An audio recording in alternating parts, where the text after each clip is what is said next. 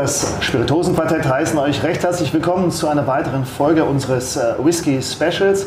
Heute nehmen wir uns unsere Heimat an, Deutschland, Schweiz und Österreich. Und gemeinsam wollen wir uns mal die Gewinner und vor allem das Line-Up etwas näher schauen, Arthur. Ja, absolut. Äh, als wir verkostet haben diesen Sommer, waren wir eigentlich völlig baff, um sozusagen, wie viel Whiskys aus Deutschland, Österreich, Schweiz das eingetroffen sind. Wir haben es äh, grundsätzlich gedrittelt. Letzte Woche hatten wir die Schotten, die wir angeschaut haben. Dieses Mal Deutschland, Österreich, Schweiz. Und während es bei den Schotten um die 69 waren, sind es hier immerhin rund 65. Und damit eigentlich unglaublich viele in diesem Rundown, in diesem Tasting. Und die Ergebnisse waren durchaus sehr, sehr spannend. Wie ist es euch dabei ergangen? Eigentlich überraschend für das doch immer noch leicht herrschende Vorurteil, so im, im Freundeskreis, die auf meinen erstes Mitbringsel eine Schweizer Whisky so, mm -mm, ich bleib doch bei den Schotten, war jetzt dann quasi beim zweiten Mal die Begeisterung schon weit größer.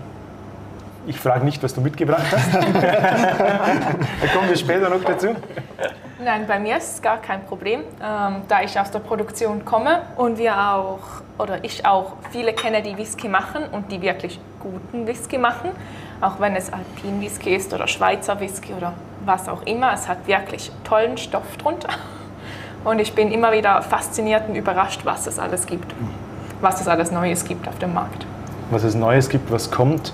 Ähm, ich glaube, wie du das schon angetönt hast, die Problematik herrscht nach wie vor, dass die meisten halt völlig Schottland fixiert sind und äh, außerhalb Schottland gibt es nichts Wahres. Aber speziell, äh, ich habe ein bisschen reingespäht, was du als deinen Sieger gekürt hast, wenn man diese Produkte dann eben hinstellt und den Leuten blind zu verkosten gibt, dass die erste Impression nie im Leben wäre, dass das äh, Deutschland, Österreich, Schweiz ist, sondern dass damit irgendwo Richtung Schottland gegangen wird und die Leute das Gefühl haben, boah, welche Insel könnte das wohl sein? Also es ist eine Kopfgeschichte. Die ja. Leute können und wollen sich nicht vorstellen, dass es bei uns guten Whisky gibt. Und es den gibt es auch noch nicht. Es gibt ihn, aber den gibt es noch nicht so lang. Ging in den 90er Jahren los. Kann sich jemand erinnern, wie das, wie das war? Ja gut, die Historie war insbesondere in der Schweiz, dass aufgrund äh, des Lebensmittelsgesetzes äh, Gerste und Weizen nicht zu brennen. Es war einfach verboten, schlichtweg aufgrund der Hungersnöte. Es kann man sich heute, wenn man in der Schweiz ist, kaum noch vorstellen, dass es tatsächlich mal Phasen gab, in der wirklich jedes äh, Gramm an Weizen zusammengekratzt wurde, um die Lebensmittelbedürftigkeit der Bevölkerung zu stillen. Und von daher gab es ein Gesetz, das bis Mitte der oder Anfang der 90er, Ende der 80er Jahre Gerste, Weizen oder ähnliches, Getreide nicht gebrannt werden darf. Und von daher muss man feststellen, die Schweizer hatten nicht viel Zeit, um aufzuholen zu den Schotten. Absolut, da hast du völlig recht. Wir kennen alle unseren lieben Freund Dominic Roscoe. Er ist einer der großen Whisky-Buchautoren im englischsprachigen Bereich. Und äh, als er letztes Mal da war, haben wir doch ein paar Sachen verkostet. Und ich erinnere mich an seinen Spruch, der sagte, die ersten äh, alpenländischen Whiskys, die habe ich ausgeleert. Die konnte man nicht trinken. Und er sagt aber auch dazu, ähm, ganz klar, die alpenländischen Brenner haben die steilste Lernkurve. In kein, kein anderes Land hat in so kurzer Zeit das hingekriegt, so guten Whisky zu machen, der sich eigentlich äh, international nicht zu verstecken braucht.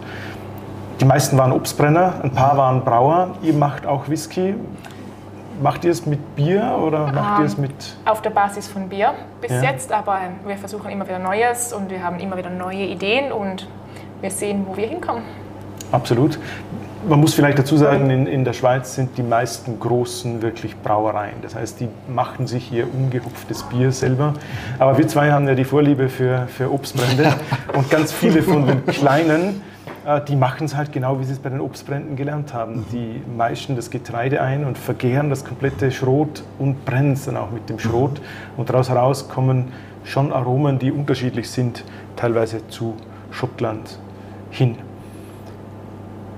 Wie geht es euch beim Stil? Wir hatten letztes Mal die Frage, was macht Scotch Whisky zu Scotch Whisky? Und äh, ich dachte mir mal, es ist vielleicht eine ganz fiese Frage, diese Frage nochmal reinzuspielen. ähm, ich, hab, ich muss feststellen, wir haben wieder dasselbe Line-up. Zwei sind rauchig und zwei sind nicht rauchig. Aber wie seht ihr den Stil? Tut sich da was oder ist das analog zu Schottland? Ähm, ich finde, die, die, die Whiskys in, in unseren Ländern, ähm, die sind einfach auch viel klarer, weil, weil es von den Obstbränden her so kommt. Das heißt, ähm, sie sind geradliniger, das Ganze. Doch durch da, dass sie so sauber und geradlinig sind, werden sie viel schneller älter oder das, Al das Altern in Holz geht viel einfacher und schöner. Und daher kann auch ein, ein junger Whisky kann wirklich sehr, sehr gut sein. Und ich finde, für das machen es die Dachländer. wirklich, wirklich sehr toll. Das, Rust, das Rustikale, das äh, die Schotten ja auch teilweise auszeichnet, wenn man vor allem mal ein New Make direkt äh, probiert, äh, die wenigsten kommen in den Genuss, aber wenn man mal eine Destillerie, so wie du in Schottland, du hast darüber in unserer letzten Folge berichtet, besucht und dort mal ein New Make, bevor ins Fass geht, das ist schon ein qualitativ Unterschied zu den klassischen Obstbrennern, die von sich aus, aus ihrer Historie ja eigentlich gewohnt sind, sehr, sehr sauber, geradlinig, klar zu brennen, denn äh, wir kennen es, äh, wenn man sich mit der Produktion auseinandersetzt, der Vorlauf, der Nachlauf, das Herzstück. Wir wollen es in anderen Folgen sicherlich bei den Obstbränden mal näher betrachten, spielt hier schon auch eine klare Rolle. Und Gebe ich dir recht, bei den Schotten ist das Ganze, wie sagt man so schön, etwas charaktervoller, Ja, ja. etwas weiter gezogener wie zwischen den Cutpoints. Aber du hast das letzte Mal angesprochen, bei den, als wir über No Age State gesprochen haben, dass es halt schon so ist, dass äh, absolut richtig durch das saubere Brennen halt die Produkte viel, viel schneller reif werden und viel schneller zugänglich werden. Und ich äh, kann mich erinnern, in den 2000er Jahren, eine der größten Events in der Schweiz ist ja immer das Whisky-Schiff in Zürich, äh, das es nicht mehr als Schiff gibt, aber das natürlich auch dieses Jahr wieder stattfinden wird. ja. Und, ah, ich weiß schon, ihr, habt, ihr seid da, ja? aber wir versuchen es ja. Weißt du schon, Ja. wo das ihr seid? Wo kann man Nein. euch besuchen? Ja, wir sind am Whiskyfest Zürich, aber wo der Stand ist, weiß ich nicht. Aber am Samstag bin ich da. Okay, also alle Welt hin zu Ilona, um Genau. äh, Whisky zu kosten. Sehr schön. Aber ich wollte auf was anderes raus. Die haben anfänglich dann die fahrbare Brennerei aufgebaut. Und auf dieser fahrbaren Brennerei auch vor Ort am Pier destilliert. Und dann kamen die Maltheads, so die Freaks, die gewohnt waren, 30, 40-jähriges Scotch zu trinken. Und die Jungs hatten Flaschen, wo dann halt drauf stand 36 und drunter Monate. Weil das Alter hatten sie ja noch nicht. Ja? Und dann kamen die äh, Maltheads und haben das angeschaut und gerochen und gekostet. Und ich erinnere mich, als ob das gestern war, sagt einer zu dem Brenner, ja, war das noch 10, 20 Jahre, dann kann man es auch trinken. Ist halt genau das, was ab, abgesehen davon, dass es völlig überheblich ist, nicht stimmt. Weil den würdest du in zehn Jahren nicht mehr anfassen. Also das heißt, die spielen schon ihren Charakter im Jugendlichen aus. Aber ist es nicht so, dass ähm, auch der Mangel an, an Zeit, Age Statement, wenn man das mal als Überschrift sieht, auch eine Herausforderung ist und dazu geführt hat, dass neue Technologien äh, durchaus mal betrachtet werden. Wir hatten ein massives äh, Fassmanagement-Problem. Äh, es gab einfach nicht genügend Fässer.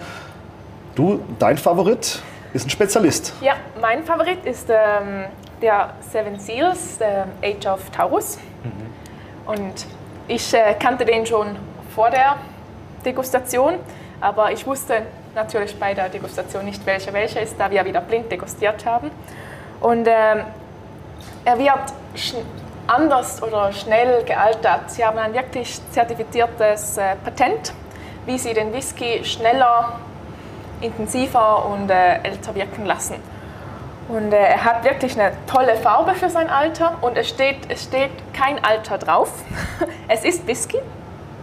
Also drei Jahre im Fass musste er mal irgendwo sein. Aber ähm, was sonst noch war, steht nirgends drauf. Und äh, für das ist er wirklich ein sehr intensiver, starker Whisky, finde ich. Man hat wirklich die Toffee, Vanille und ich sage immer gerne, er hat so de- den Geschmack von Toffifee. Ich weiß nicht, wer von euch Toffifee kennt. Ah, klar, ich natürlich. liebe Toffifee mit Fresh in der Kindheit zurück. Nuss, Schokolade, Karamell, wirklich die tollen Noten und er ist auch noch leicht rauchig. Ich mag den leichten Rauch, den, er, den das Ganze umspielt und wirklich langanhaltend, richtig stark für einen Schweizer Whisky. Wie ging das? Äh, Bringst du mir was mit, was zum Spielen und das Schokolade? Ja, da ist die Schokolade. Nein, ich bin, ich bin absolut überwältigt von denen. Nicht nur, weil ich ähm, die Sternzeichen mag, ich mag das ganze Image und Aussehen. Da kommt ja die Romantikerin in mir zum Vorschein. äh, ist zwar nicht mein Sternzeichen, aber den gibt es auch schon, den Löwen. Aber der war da nicht dabei. Aber der Taurus ist wirklich toll und darum ist er auch mein Favorit. Du sprichst das sehr schön an mit, der- mit der schnellen Reifung und dem Fassmanagement. Und das war ja, und du hast vorweggenommen oder du hast es gut, gut gesagt, drei Jahre. Es gilt mhm. natürlich auch bei uns hier in Deutschland, Österreich, Schweiz, dass grundsätzlich ein Whisky mindestens drei Jahre in einem Fass mit nicht mehr als 700 Litern reifen mhm. muss. Und das war ursprünglich ja eines der Hauptprobleme der Brenner. Die waren sich gewohnt, die Obstbrände halt in 30 Liter Fässern für ein paar Wochen und dann raus und dann war gut. Und die meisten haben das völlig unterschätzt und äh, haben das drei Jahre in kleinen Fässern liegen gelassen. Und was dann hinten herauskam, das war vielleicht nicht Whisky, sondern eher Eichenextrakt, mhm. wenn überhaupt noch was im Fass war nach drei Jahren.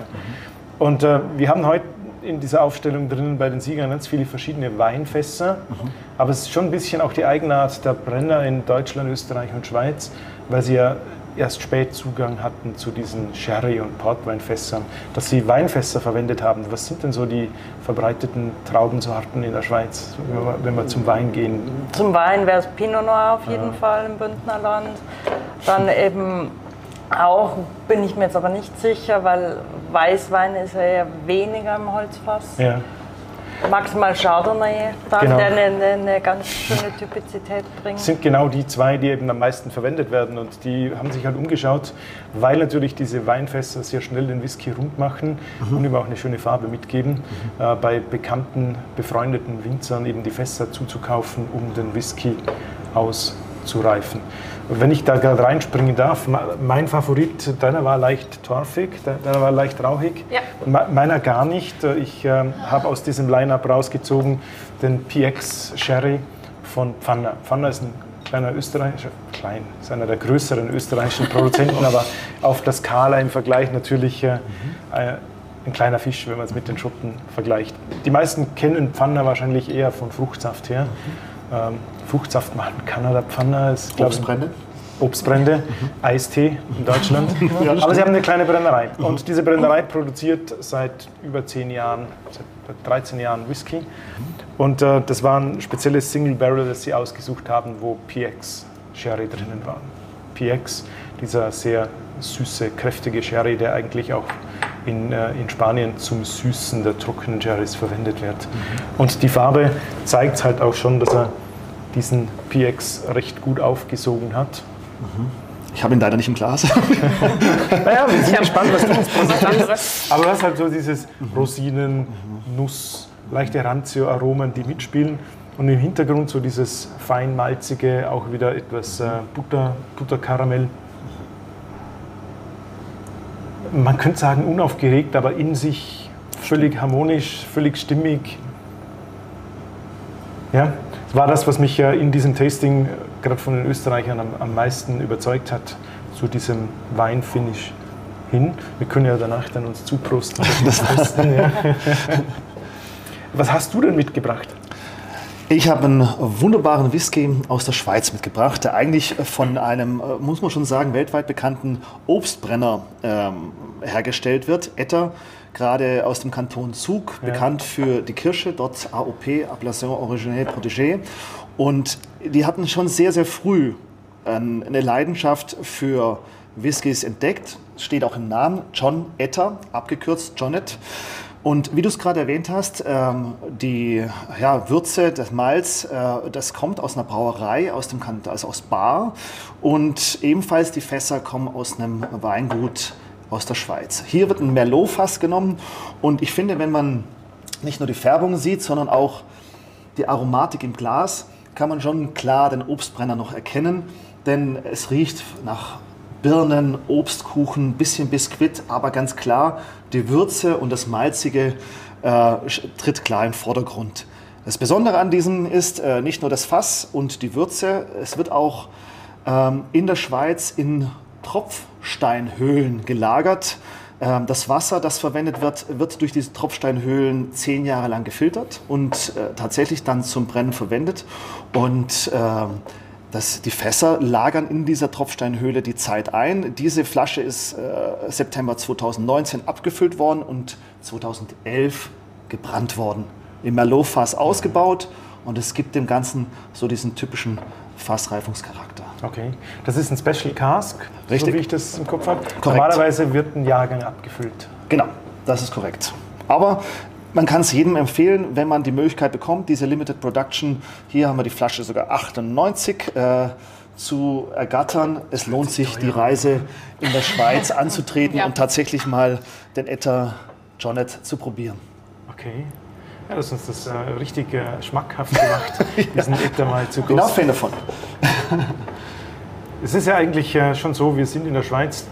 Schweiz hat Vorrang, wir haben zwei Schweizer Produkte. Was hast du uns denn mitgebracht? Tja, ich habe mich der bayerischen Heimat verschrieben Ah, und habe da mal einen kurzen Blick nach Kurfranken zu St. Kilian Amos geworfen. Whisky. Ja, die haben ja noch eine Besonderheit. Sie haben eine äh, eigene Quelle und haben eben zwei Kupferpotstills, die eben auch in der Flaschenform wieder gefunden werden. Ganz typisch dann eben auch im, im Regal von Konsumenten zu finden. Sie haben ganz, ganz viel Augenmerk gelegt auf die verschiedenen Fässer und konnten jetzt dann während Corona auch profitieren, weil in Schottland die Produktion eine gewisse Zeit stillstand, konnten sie Fässer, an die sie sonst nicht rangekommen werden, kaufen und die jetzt zur Produktion einsetzen. Jetzt hier bei der Nummer 4, Number 4, ähm, haben wir ein PX-Fass und ein Oloroso-Fass, ungefähr jeweils so zur Hälfte, dann ähm, geblendet und gibt einfach ein wunderbar schön harmonisches Gesamtbild in der Aromatik, ganz leicht so ein speckiger Rauch noch dabei und ist wirklich schon auch trotz des Rauchs sehr, sehr sanft und intensiv. Darf ich? Ja, Äh, Wenn du natürlich. das mitbringst, äh, du sagst, die Flasche ist dem Potstill nachempfunden, Ja, was mich ganz intuitiv zu einer ganz liederlichen Frage treibt. Ich weiß, dein Potstill schaut völlig anders aus, oder? Ja. Ähm, wir reden ja eigentlich sehr oft von Single Malt. Und wir wissen ja vom letzten Mal her, Single Malt ist eigentlich eine schottische Terminologie. Und ich werde jetzt gleich gehäutet und gelüncht von allen diejenigen, die das lesen. Nicht von und, uns. Und, und, Keine Sorge. Dass es eigentlich heißt, Gerstenmalz zweimal destilliert in einer Brennerei. Das würde eigentlich bedeuten, dass äh, ganz viele von den Produkten, die nicht in Schottland produziert werden, sondern auf Obstbrenngeräten, per Definition Fragezeichen Single Malt sind? Wie seht, wie seht ihr das? Ich finde ja. Du findest ja? Ich finde ja, man kann. Wir, sind, wir haben ja keinen Scotch. Und äh, ich finde, wir bringen, oder die, die auf diesen Potstills brennen oder eben nicht, dass es nicht wirklich darauf ankommt. Ich finde, der Whisky, der rauskommt oder der dann nach drei Jahren Whisky ist, finde ich trotzdem gut, ist halt einfach anders, aber wir sind ja auch anders und ich finde auch das anders macht es aus. Wir sind nicht Scotch Whisky, wir sind Sch- Schweizer oder deutscher oder österreichischer Whisky und wir sind für das, was wir sind, wirklich sehr gut. Und ich finde auch, dass es das braucht. Es braucht ja auch einen Unterschied. Wir wollen nicht die Schotten nachmachen, wir wollen unseren eigenen guten Whisky kreieren. Absolut. Ähm, Halleluja, oder? Das Ja, war absolut. wirklich die Ansage schlechthin. Völlig baff. Und du hast natürlich den Punkt getroffen. Äh, Wir machen hier Single Malt, das ist eine Terminologie, die wird überall verwendet. Es ist bei uns nicht definiert und es wird Malz dafür genommen. Es wird aber auch ganz viel anderes Getreide verwendet. Ich kann mich erinnern, in diesem Top 100 haben wir drin, glaube ich, einen Bourbon, einen Turban, Genau. ein, Whisky aus Mais, der in der Schweiz hergestellt wird. Und äh, in der Schweiz und in Deutschland und Österreich wird halt ganz viel auch mit anderen Getreiden gearbeitet, dass halt äh, auch Dinkel verwendet wird, dass Roggen verwendet wird. Wir Emmer. hatten was von Emma sogar mit dem Tasting. Aber was mir aufgefallen ist, war doch, dass so diese Runde Schweiz, Süddeutschland, Westösterreich eigentlich einen sehr ähnlichen Stil produziert und dass der sich differiert vom Rest. Ja, also es gab ein paar sehr charaktervolle Geschichten. Ja. Wollen wir den Rundown mal anschauen? Wollte ich gerade vorschlagen, Ja. weil das Ja. spiegelt ja quasi das wieder, was du gesagt hast. Schauen wir uns die Top 10 wieder von unten an? Wir schauen sie uns von hinten her an. Ja. Wir starten von hinterher auf, der, auf dem Platz 10 ein Schweizer, nicht der, sondern äh, der, der, Der das Bruder. Brüderchen, Seven Seals Age of Aquarius. Ja. Dann äh, gefolgt von Etta und Söhne, Jonnet Cask Nummer 98. Dann äh, springen wir nach Österreich, nach Vorarlberg, eine kleine Brennerei, Broger Privatbrennerei mit ihrem Medium Smoked. Äh, und direkt gefolgt nochmal von Broger Privatbrennerei mit ihrem Roggenwhisky, also ein 100% Dry. Und ich finde das spitze, die Brennerei hat kleine Bauern, die wirklich für sie das Getreide anbauen und er kriegt das und meist das so mit ein und äh, macht einen Whisky draus. Dann springen wir zurück äh, in die Schweiz. Seven Seals, Age of Taurus. Ähm, und sind damit dann schon eigentlich in der Mitte dieser Top 10 mhm. äh, Deutschland. Mhm. St. Kilian und dieses Mal ist es von St. Kilian die Edition, Signature Edition 7. Weiter nach oben der zehnjährige Jubiläumswhisky von der Brennerei Pfanner mhm. äh, aus Vorarlberg. Nach oben hin Platz 3, Sentis Malt Edition Liechtenstein. Mhm. Das macht uns international. Wir haben auch Liechtenstein jetzt mit drin. Haben wir schon mal erwähnt, aber ist Edition Liechtenstein. Mhm. Auf Platz 2 Pfanner Single Malt PX Sherry Cask. Und dann eben auf Platz 1 die Nummer 1 äh, St. Kilian Signature Edition Number 4. Wie gesagt, 68 Produkte. Wow, das ist schon. 65 Produkte, das ist eine Ansage. Ja. 65 Produkte. Ich finde es Wahnsinn. Ich finde es toll, wo wir sind in so kurzer Zeit. 22 Jahre. Mhm. Geben wir Gas. Schauen Man kann nur die Brenner animieren, weiterzumachen und das, was sie machen, so wie du es, Ilona, beschrieben hast, äh, charakteristisch, authentisch Dachregion umzusetzen und nicht irgendwas anderes zu kopieren. Und ich finde, Mut wenn wir das als Schlusswort nehmen, dann würde ich sagen, wir stoßen an. Ja. Letztes Mal war es Lungy, dieses Mal zum Wohl. Oder? Zum Wohl. Cheers. Oh, zum Wohl. Wir danken euch. Ja, es hat wieder Spaß gemacht. Es war dieses Mal in dem zweiten Teil unseres Whisky Special eine ja, kurze Exkursion rund um die Whiskys aus Deutschland, Schweiz, Österreich und natürlich auch Liechtenstein. Und wir freuen uns auf den dritten Teil kommt dann nächste Woche. Ja. Und Arthur? Naja, wir werden uns in die restlichen Worldwide Whiskys vertiefen. Wir haben äh, Bourbon mit drin, also USA, Irland, äh, gehen Richtung Asien, Taiwan wird mit drin sein und auch Indien, also wirklich einmal rundum, Japan, um es nicht zu vergessen. Äh, in der Zwischenzeit, wir trinken guten Whisky. Ihr kommt wieder vorbei und nicht vergessen, Instagram, Facebook, schaut vorbei, gebt uns euer Like. Zum Wohle. Ja. Schwupp, schwupp und weg. Mm. Jetzt hast du zu lange geredet. Gut was.